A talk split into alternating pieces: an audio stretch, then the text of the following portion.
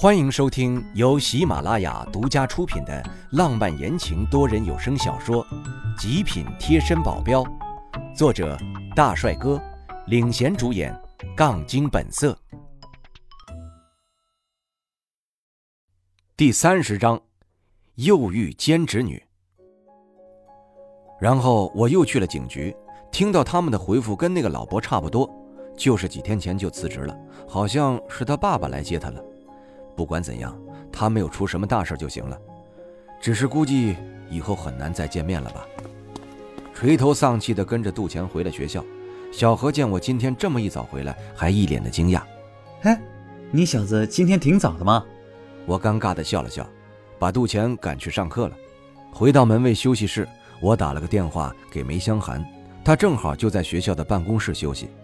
我闲来也没事就去他那儿了。办公室只有一个人。挺悠闲的，喝着咖啡，把我叫过去，还给我端上一杯。这是我第二次喝咖啡，第一次是在李怡雪的家里，味道完全不一样。相比起来，我更喜欢那时在李怡雪家的咖啡，味道更加香浓。怎么又想起她了？真是！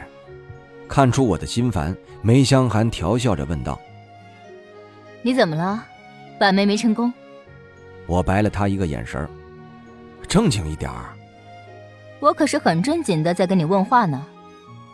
话说你一个门卫，擅自离手到我办公室，你这么光明正大的，就不怕我把你开除吗？他的言语挺严肃的，但是眼底全是笑意。我做事附和他说道：“好啊，你把我开除了吧，反正我早就不想干了。”别以为我不知道，你可是苗倩倩的贴身保镖。来做门卫也只是做做样子，我可开除不了你啊！不知道咋的，他这话说起来有点酸溜溜的。别闹了，我跟你说件正事儿。你看我的资质，我能做什么？我想自己开一间公司，你能不能给我合计合计，做什么好呢？大概大概需要多少资金？开公司？你在开玩笑吧？他提高语调。如果你想开个小公司，就只有一个小门面的那种，那就没有什么问题。你想开什么，我都支持你，我还给你投资。但如果你立马就开大公司的话，我还是不建议了。资金问题我也只能给你周转一点，人脉方面我也能帮你补一点，但其他的就得靠你自己。你觉得你能做什么呢？想了想，可能这样说不太好，又改了一下口。我知道你的。手脚功夫不错，你可以开一间武馆，但是这种的话就做不大了，而且你得找挺多会一些功夫的，否则你这武馆也是开不起来的。他的言下之意就是我没什么文化，开公司基本不可能，也就开个武馆，不要文化知识的好一点。想想也对呀，我根本不会管理公司，也不会一些业务处理之类的。也就管理下属方面可能在行一点。照这样的话，我做生意岂不是要赔大了？梅香寒见我垂着个脸，又说道：“你也别灰心，以后要是你有开公司的机会，我就一定会帮你，出钱出力都行。”他这话在不久后就实现了，这是后话，现在就不说了。我打不起精神的从他办公室里出来。用手机查了一些关于如何开公司的资料，然后发现，就算开一间小规模的公司，首先得注册，然后得最低运转资金。我一看那个数量庞大的吓人，立刻打消了这个念头。还是等我先赚些钱再开公司吧。我低头看着手机，没有注意到有一个人抱着大把的资料向着我迎面扑来，不注意就撞到了一起，资料散落一地。我急忙把手机放回去，然后替他把资料捡了起来，不好意思的道着歉。他说：“没事儿。”我听到这个声音有点熟悉，我抬头一看，哎，这不是那上次在饭馆看到的兼职女陈宇吗？哎，好巧啊，是你啊！这时正好所有资料都捡完了，我们两个站了起来。我问他怎么会在这里？这边的教学楼都是老师的办公室。他到这里是有什么事儿呢？比较好奇。然后他支吾了半天，断断续续地说了一句话，我理了好久才明白过来。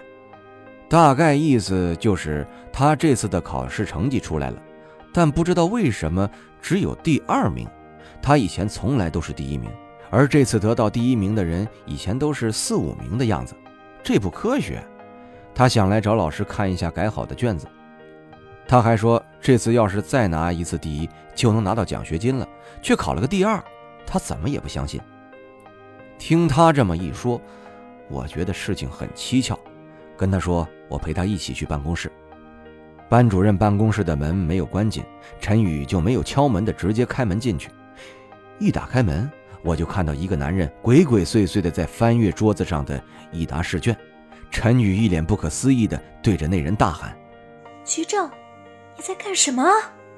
那人听到声音，慌张的回过头，又慌张的把那一沓试卷整理好，才急匆匆的走到陈宇身边，说道。小雨，你听我解释，不是你看到的那样子。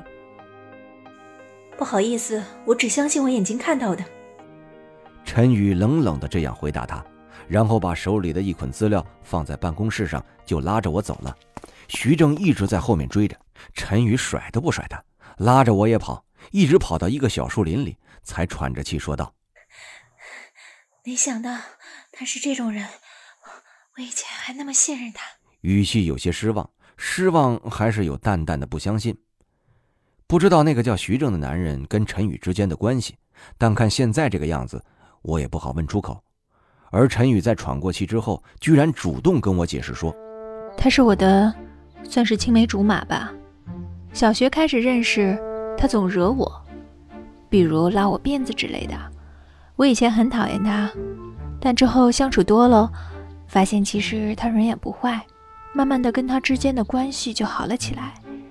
我上初中，很巧合的跟他也在一起；上高中，他也跟我在一个学校，而且还是同一个班呢。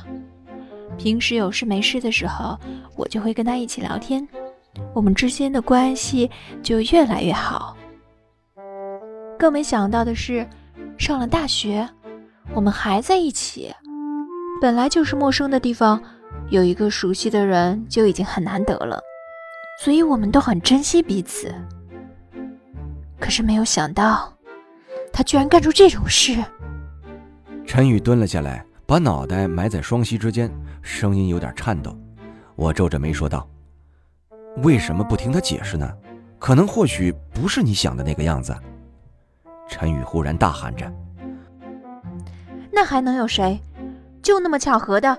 他做了手脚，然后正好，我就只得了第二吗？真不知道他收了多少好处。他哭了出来，我不知道怎么安慰了。本来就不善于安慰女人，手足无措地看着他。等了一小会儿，他自己停了下来，深呼了一口气，说道：“那个，我没事了，谢谢你。”我好像也没做什么吧？谢我干嘛？我瘪了瘪嘴，说道：“嗯，那你现在准备怎么办？还能怎么办？已经是第二名了，改不回来了，就这样吧。大不了下次再努力些。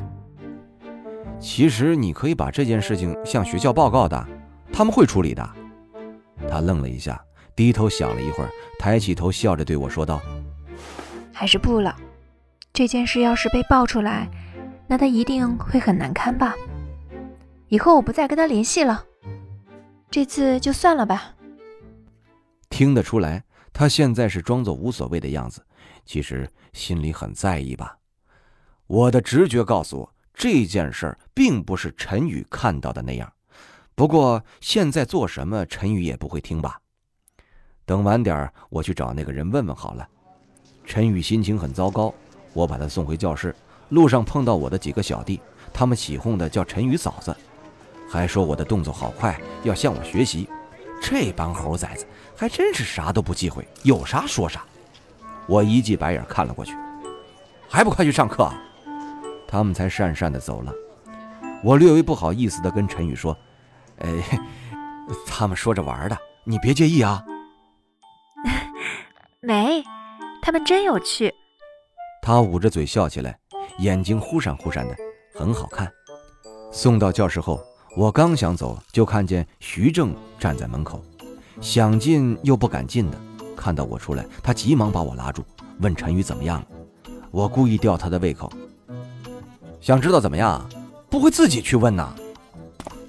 兄弟，别这样，江湖救急呀！看他急得都要抓狂了，我把他带到门卫休息室坐下来，没有回答他之前的问题，而是问他：“你今天怎么会在老师办公室啊？”听众朋友，本集已播讲完毕，感谢您的收听。